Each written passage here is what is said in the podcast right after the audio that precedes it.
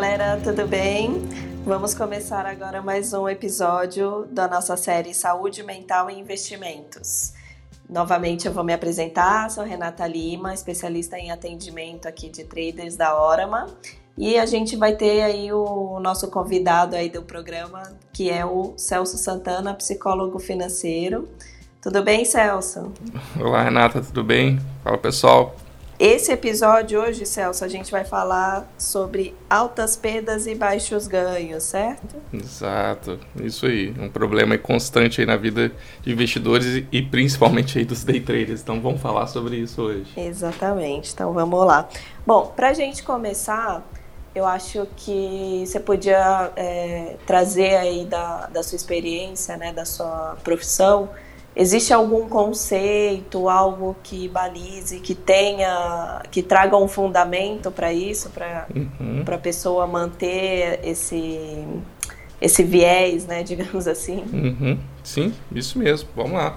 É justamente um viés, é algo que, primeiramente, é bom explicar, é normal. Então, é, esses resultados para os traders e investidores que não, é, que não realizam, que não, não percebem que é, esses resultados são constantes por, questões emocionais, né? então a gente tem isso como fator aí preponderante no dia a dia de ter esse viés. Ele é chamado efeito de exposição, é, já é catalogado aí né, dentro da literatura na parte de psicologia, é, psicologia do comportamento, finanças comportamentais, já há alguns anos. Né? Ele começou a ser estudado em 1985, ele parte da, dos fundamentos da teoria da perspectiva ou prospectiva, né, que é lá do Kahneman e Tversky, lá de 1979, quando eles começaram a perceber que existia um padrão de comportamento entre investidores. Então, é, basicamente, só para o ouvinte entender o que, que eles fizeram. Entre o estudo que eles fizeram, isso foi em 1979, que eles publicaram esse estudo, é, e aí eles elaboraram diversas experiências para poder entender esse comportamento, o que, que acontecia. Primeiro, eles é, foram entender o que acontecia e começaram a estudar dali para frente. Então, entre os vários problemas, tinham dois que eu achei mais fácil aqui. É, é, mais fácil quando a gente consegue mostrar, né? Mas já que a gente está ouvindo, eu vou pedir para vocês fazerem uma imagem mental e rapidamente. O primeiro deles era basicamente o seguinte: ele perguntava. É, você imagina que você recebeu mil reais, é tudo em dólar, né? Claro, mas a gente vai fazer aqui em reais. E tem que escolher entre duas alternativas, a alternativa A e a alternativa B. Na alternativa A, é, existia um risco. Né? Jogava-se, vamos supor, uma moeda com 50% de chance de cara ou coroa. É, e aí na alternativa A você tinha 50% de chance de ganhar mais mil ou 50% de chance de ganhar zero, ou seja, de não ganhar nada. Não, você tinha um risco, então. Você poderia escolher a A ou escolher a alternativa B, que era 100% de chance de ganhar 500 reais. Então, você com esses mil reais que você acabou de receber, você podia optar ou alternativa A, você ia para o risco, né, com a probabilidade aí de 50% de ganhar mais mil de não ganhar nada, e na alternativa B você tinha, é, não tinha risco nenhum, você já tinha a escolha certa de receber 500 reais. Né? Então isso, dado essas duas opções, o que, que eles perceberam? Né? Que a maioria das pessoas escolhiam a alternativa pensa aí você, qual é a sua resposta? Com certeza a B. Sim, a maioria de nós, seres humanos, escolhemos a alternativa B, que é o ganho certo. Uhum. Então, face a, a, quando a gente está falando de experiências de ganho, nós somos avesso ao risco. Né? Então, de maneira geral, a gente tem essa aversão ao risco. A gente prefere ter essas, esses ganhos uh, certos. Né? Só aí ele continuava, fazia uma outra, um outro situação, um problema, que era agora face às perdas. A gente encarou aqui duas oportunidades de ganho, agora duas oportunidades de perda, que eram as seguintes. É, imagina então que você agora ganhou dois mil reais. E você tem que escolher duas alternativas também, a A e a B. Na primeira, na alternativa A, você tem o risco, né, 50% de chance agora de perder mil reais ou 50% de chance de perder zero. Então você vai para o risco né, nessas duas alternativas de ou perde mil ou perde zero. Se você ganhar, você, se você ganhar, você perde zero, né? Se você perder, você vai ter uma subtração aí de mil reais. Já na alternativa B, é 100% de chance de perder 500. Né? Então, é uma perda certa. Então, ou o risco de não perder nada ou perder mais, ou o risco de ter uma perda certa de 500. E aí, novamente, o que, que a gente tinha que teve aqui como, como resultado. Qual que era a ideia inicial? A gente tem dois conceitos aí, isso também parte, parte da economia, né? da, ideia do homo econômicos, que é aquele ser é, quase que sobrenatural, né, que a economia lidou, a economia clássica durante muitos anos, que é um ser humano que é extremamente racional, que é, ele maximiza a utilidade da escolha. Então, face as escolhas, ele sempre pensa qual que é aquela que vai trazer um, uma estimativa de retorno melhor, né, ele vai ter uma uh, vai ter um ganho melhor em, detrimento da escolha, mas ele vai escolher sempre aquela que tem um, uma possível retorno maior. Então, é aquele ser que é extremamente racional em todas as suas decisões, principalmente as decisões financeiras, e que não é né, não condiz muito com a nossa realidade. É, é Já uma a... pessoa que vive numa bolha, né? Que não, sim, não sim. se deixa falar por nada. Exato, exato. Ainda mais quando a gente está falando de dinheiro, né? Então ele sempre vai escolher a melhor opção e a gente sabe que não é assim, né? A gente tem é, decisões emocionais, principalmente quando a gente vai ver o nível individual, né? É, cada um de nós individualmente a gente faz escolhas no dia a dia que são impulsivas, é, são decisões é, que estão ali é, enviesadas emocionalmente, que aí é o contraponto, né? Que as finanças comportamentais lidam, que é o homo emocionales, né? O homem que tem a emoção dentro do seu é, escopo de escolha. E aí, nesse segundo problema que a gente analisou, o que, que, deveria de ser se fosse o correto? Lembrando que isso lá é em 1970 e poucos, né? o estudo foi publicado em 79, então muitos anos atrás. A ideia é que se a gente fizesse essas escolhas é, sempre aí de forma é, racional, teria que ser a alternativa B também, porque você não ia para o risco tendo a possibilidade de perder mais. Então a alternativa B seria o 100% de chance de perder 500, seria uma escolha que é, iria levar ao mesmo resultado. A gente teria exatamente o mesmo resultado no, no problema 1 e no problema 2.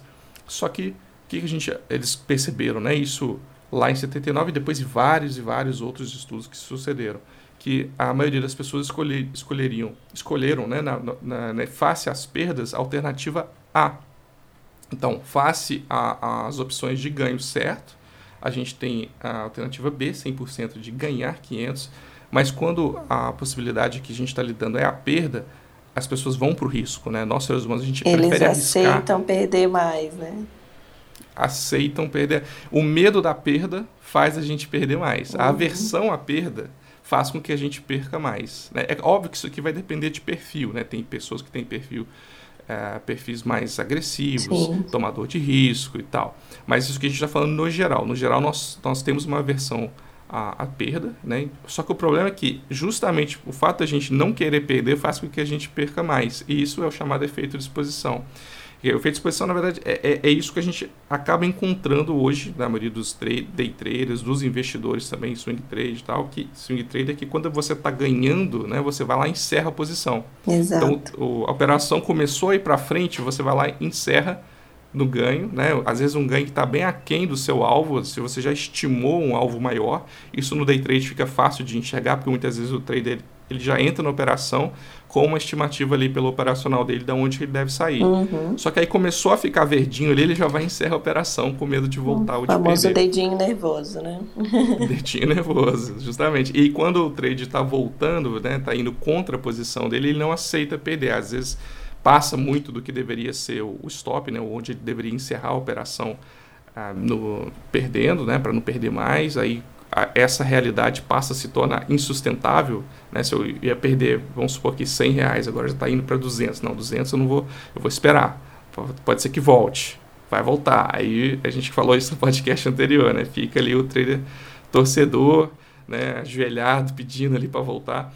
E às vezes volta, né? E muitas, isso é pior, porque às vezes você está reforçando um comportamento que é ruim para a tua evolução como, como investidor e como trader, né? Que é ficar esperando, deixar para a gente vê isso também com, aquele investidor mais a longo prazo, né? Se começou a cair, ele fala, ah, também não vou encerrar isso não, deixa aí, deixei para meus netos, deixa isso de herança aí, não encerra. E aí deixa de ficar, de encerrar onde deveria, né? Caso desse errado, para poder mesmo realizar o prejuízo, ficar líquido e entrar numa outra posição em outro ativo. É, eu acho que cabe aqui uma observação. Por exemplo, a gente está falando, né, para a galera que está ouvindo, a gente está falando de um, de um momento específico, né? Por exemplo, não, de um momento não, de um ativo específico, né? Ah, uhum. uma ação X está caindo muito, então é, não vou realizar essa perda porque ela vai voltar. É diferente do momento uhum. que a gente vive agora, né? É um cenário como uhum. um todo complicado. Então, sim, é, sim, cabe sim. essa avaliação também, avaliar o psicológico e avaliar também o momento, né? Por isso que a gente tem que é, entender quando a gente fala de investimento, é, é basicamente o nosso, a gente está falando do nosso futuro, é, seja ele futuro próximo ou futuro mais longo, a gente tem que avaliar várias questões, né? Não só o nosso uhum. psicológico, uhum. mas também avaliar o mercado e o nosso conhecimento para aquilo. É, uma coisa que a gente conversou em uma das nossas lives, né, Celso, foi justamente essa questão desse comportamento. As pessoas elas têm dificuldade em realizar a perda, elas não têm tanto problema em correr risco, é, mas elas têm essa dificuldade em realizar a perda, né? Quando está ali na sua cara que você tem uma perda considerável, você fica naquela de torcer para voltar, torcer para voltar e tem, tem dificuldade em realizar aquilo ali, né? Em, em concretizar aquela perda porque vai doer muito mais, né? Uma perda dói realizada dói mais do que muitas vezes a felicidade que você tem com um ganho, né? Você sente mais a perda do que a felicidade que você tem com o ganho. Legal você ter falado isso, que é o que eles constataram, né? E aí fica uma dica aí que é o livro do Kahneman, que é o Rápido Devagar, que ele vai trazer isso bem de forma didática, né? Porque ele ganhou o Nobel de Economia, ele é psicólogo, né? Mas ganhou o Nobel de Economia justamente falando sobre é, a teoria que eles criaram, né? Ele e o Emus Tversky, que era o colega dele de trabalho, eles tiveram uma parceria muito grande de muitos anos, só que o Emus faleceu é, antes de receber o prêmio, né? E, então acabou que essa divulgação foi acreditada muito ao, ao, Daniel Kahneman, mas se você ler o livro ele também fala bastante sobre isso, sobre essa relação que esses dois professores tiveram, né? Constituindo essas pesquisas, esses trabalhos lá nos Estados Unidos. Mas é, e aí é, eles demonstram isso, né? Você tem um gráfico deles que, que mostra esse efeito que a perda traz, né? No, na ponto de vista sentimental das nossas emoções, que ela chega a ser até duas, às vezes até mais, né? se a gente pudesse quantificar essa dor, ela é duas, às vezes até mais potente, digamos assim, na no sentimento do que o, o, que a gente sente de ganho. Né? Então, se você fez o que você tinha para fazer, seu ganho, ok, mais um dia de trabalho, você conseguiu, às vezes fechou a operação bem, que fica feliz, mas às vezes nem fica, né? Você fez o que você tinha para fazer. Agora, se perdeu, né? é, se cumpriu o seu papel. Agora, se perdeu, essa dor é duas vezes maior. E, e, você leva isso para o dia seguinte. Por isso que é importante né, sempre é, limitar bem as perdas. Mas então é ficar atento a isso. A gente tem um padrão reconhecido de ter é, essa, a, é, esses resultados né, altas, as perdas serem mais altas do que os ganhos. É, e aí, principalmente, se você é day trader, você também é investidor e já teve perdas grandes no passado, isso para o day trade fica mais patente, porque às vezes a pessoa tem está pensando ali, né, que aquele dia, naquela vez passada em que perdeu 10, 20 vezes mais do que deveria, e aí essa dor emocional, ela, como a gente falou, ela é muito maior e, e ela vem acompanhando você, então ela, ela acaba é, nublando ali a sua decisão que você tem que tomar naquele dia. Então, uma das dicas que eu queria deixar para o ouvinte é, principalmente para day trader e também para investidor que teve grandes perdas passadas, faça as pazes com essas perdas. Né? Não fique pensando nas perdas que você teve, porque tem trader que às vezes vai operar e aí fica faz o que você tem para fazer no dia, mas não consegue fechar a operação porque fica pensando, ah não, vou continuar operando, vou, vou ver mais oportunidade. Às vezes já está tarde, mas está tá operando, já saiu do, do, da, da, do volume do mercado ali que facilita ele tomar as decisões, mas ele continua pensando que tem que operar, porque ele tem que uh, diminuir um pouco ali o, o, o, saldo negativo, que vai levando isso na cabeça, né? Você vai levando a conta e fazendo aquela conta. Não, mas peraí, eu fiz 100 reais, mas eu tenho que 20 mil para tirar ainda, então tenho que fazer pelo menos mais mil. E aí vai levando isso e vai perdendo e, e fica nessa, nesse ciclo vicioso. A então, briga né, sim. com o mercado nesse sentido aí acaba é, trazendo mais uma energia negativa né, para a pessoa do que exatamente impulsionando ela para frente, né?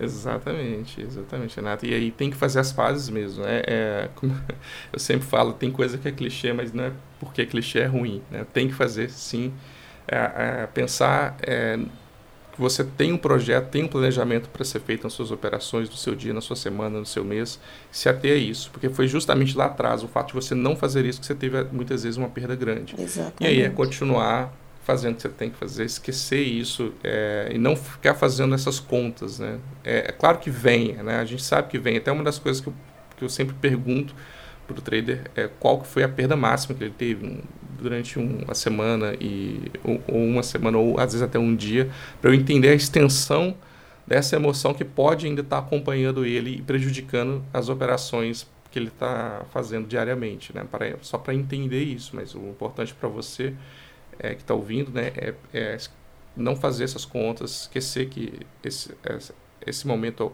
né, lá atrás ocorreu, se esforçar para isso. O pensamento vem, mas deixe ele embora e volta a focar no seu planejamento, né? Para que a gente mude esse padrão.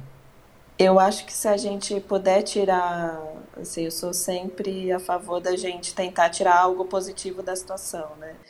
É, se a gente puder olhar por, olhar por um lado melhor aí, a perda, você pode utilizar a perda que você teve para compensar o imposto de renda, né? Então, isso daí pode, pode ser uma, um, uma troca de chave no seu pensamento, né? Óbvio que você não tem que ficar segurando lá a operação, né? Esperando perder mais para poder compensar mais, não é isso. Mas, assim, usando a sua dica, né? É não ficar preso aquilo, não ficar amarrado, né? Aquela perda, mas pensar que, assim, acontece, isso é normal, não tem jeito, o mercado é um mercado volátil mesmo é, uma hora ou outra uma perda vai acontecer e tentar é, trabalhar, fazer com que essa perda seja o menor possível e tenha menos reflexo é, no seu operacional, né, na sua gestão de risco. Então, o que, a gente falou no, na outra, no outro episódio também é, é fazer com que os seus ganhos sejam maiores que as suas perdas no final, né? O net das suas operações seja positivo e também saber que essas perdas você pode utilizar elas para algo entre aspas aí bom, né, favorável para você, que é a compensação no imposto de renda. Sim, sim. É. E pagar DAF é uma benção, né? Exato, maravilhoso. É, infelizmente, pagar imposto, a gente tem que ver isso também como algo positivo. Tá Exato. Tá pagando, eu pergunto, tá pagando DAF? Às vezes só abre aquele sorriso e fala, ah, Celso, vai demorar. falo, mas eu não vejo a hora de você pagar essa DAF. Então, é o único é momento que a gente fica feliz, né, de pagar imposto. Exatamente. Mas é Bom, é isso, legal. Pessoal, faça as pazes aí com a sua com, com suas perdas passadas, é, é, uma forma de você conseguir é, contornar esse problema, que é normal, que é natural, mas né, não tem que continuar acontecendo. Né? Tome consciência disso para mudar e ter aí suas operações, seus investimentos, um retorno é, melhor e com isso né, conseguir ter uma vida que você quer ter, tirando isso do mercado, né? Exato. Conseguindo fazer que o mercado te provê é, né, uma boa, boas consequências aí, não só ficar sofrendo isso, não tem que ser assim. Exato, tem que focar no objetivo, né? A maioria da, dos day traders quer fazer do mercado a sua profissão, né? Quer fazer sim, daquilo sim. a sua profissão.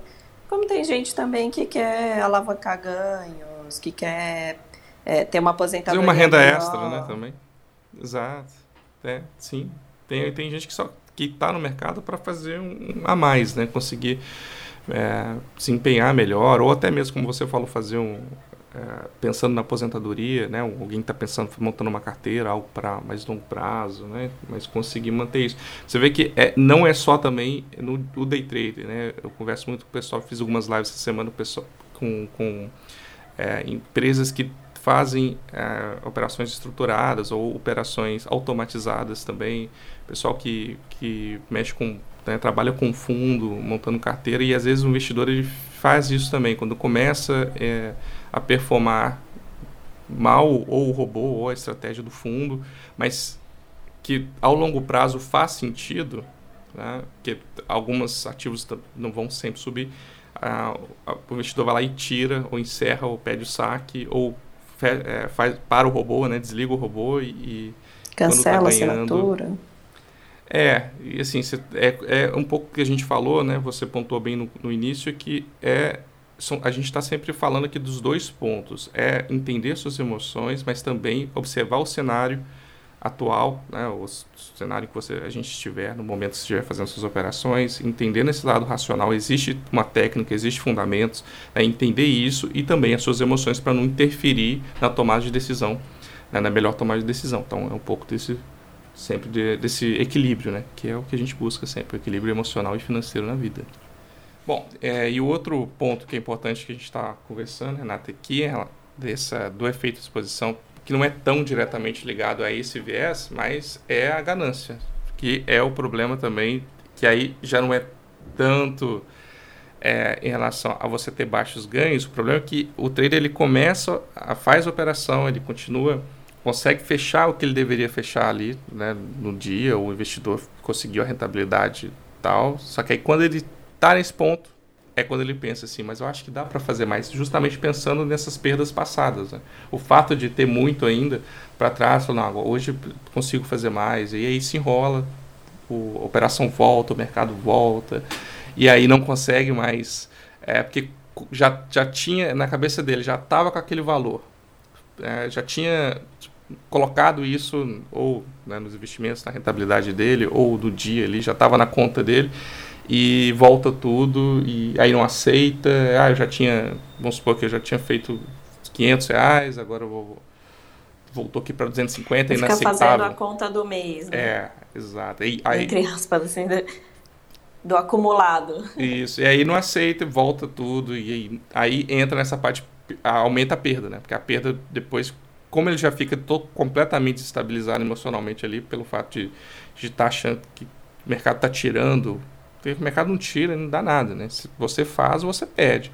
Mas aí na cabeça dele, você tá ele está perdendo, o mercado está tirando, está devolvendo, já fica nervoso, chateado, com raiva, triste, enfim, isso tudo, toda essa parte, essas emoções vão é, influenciando a decisão e aí aumenta exponencialmente a perda e entra É interessante ciclo. como os assuntos se completam, né, Celso? A gente falou bastante disso no outro episódio, né, no outro podcast e assim a pessoa realmente não aceita, né? E acaba é, muitas vezes é, tentando descontar em algo, né? Às vezes desconta na família, às vezes desconta no próprio mercado, no próprio dinheiro, né? Então, realmente, a, o autocontrole, o autoconhecimento fazem todo sentido nesse momento.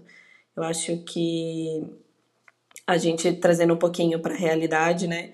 a gente sempre é, pensa que pode ter mais, né? Então, por exemplo, é, eu acho que uma dica que a gente pode trazer para esse para essa situação é a pessoa ter ali em foco um gerenciamento de operações dela, né? Por exemplo, manter ali uma estabilidade de meta, né? Ah, eu vou todo dia trabalhar com, se for um day, day trader no caso, né?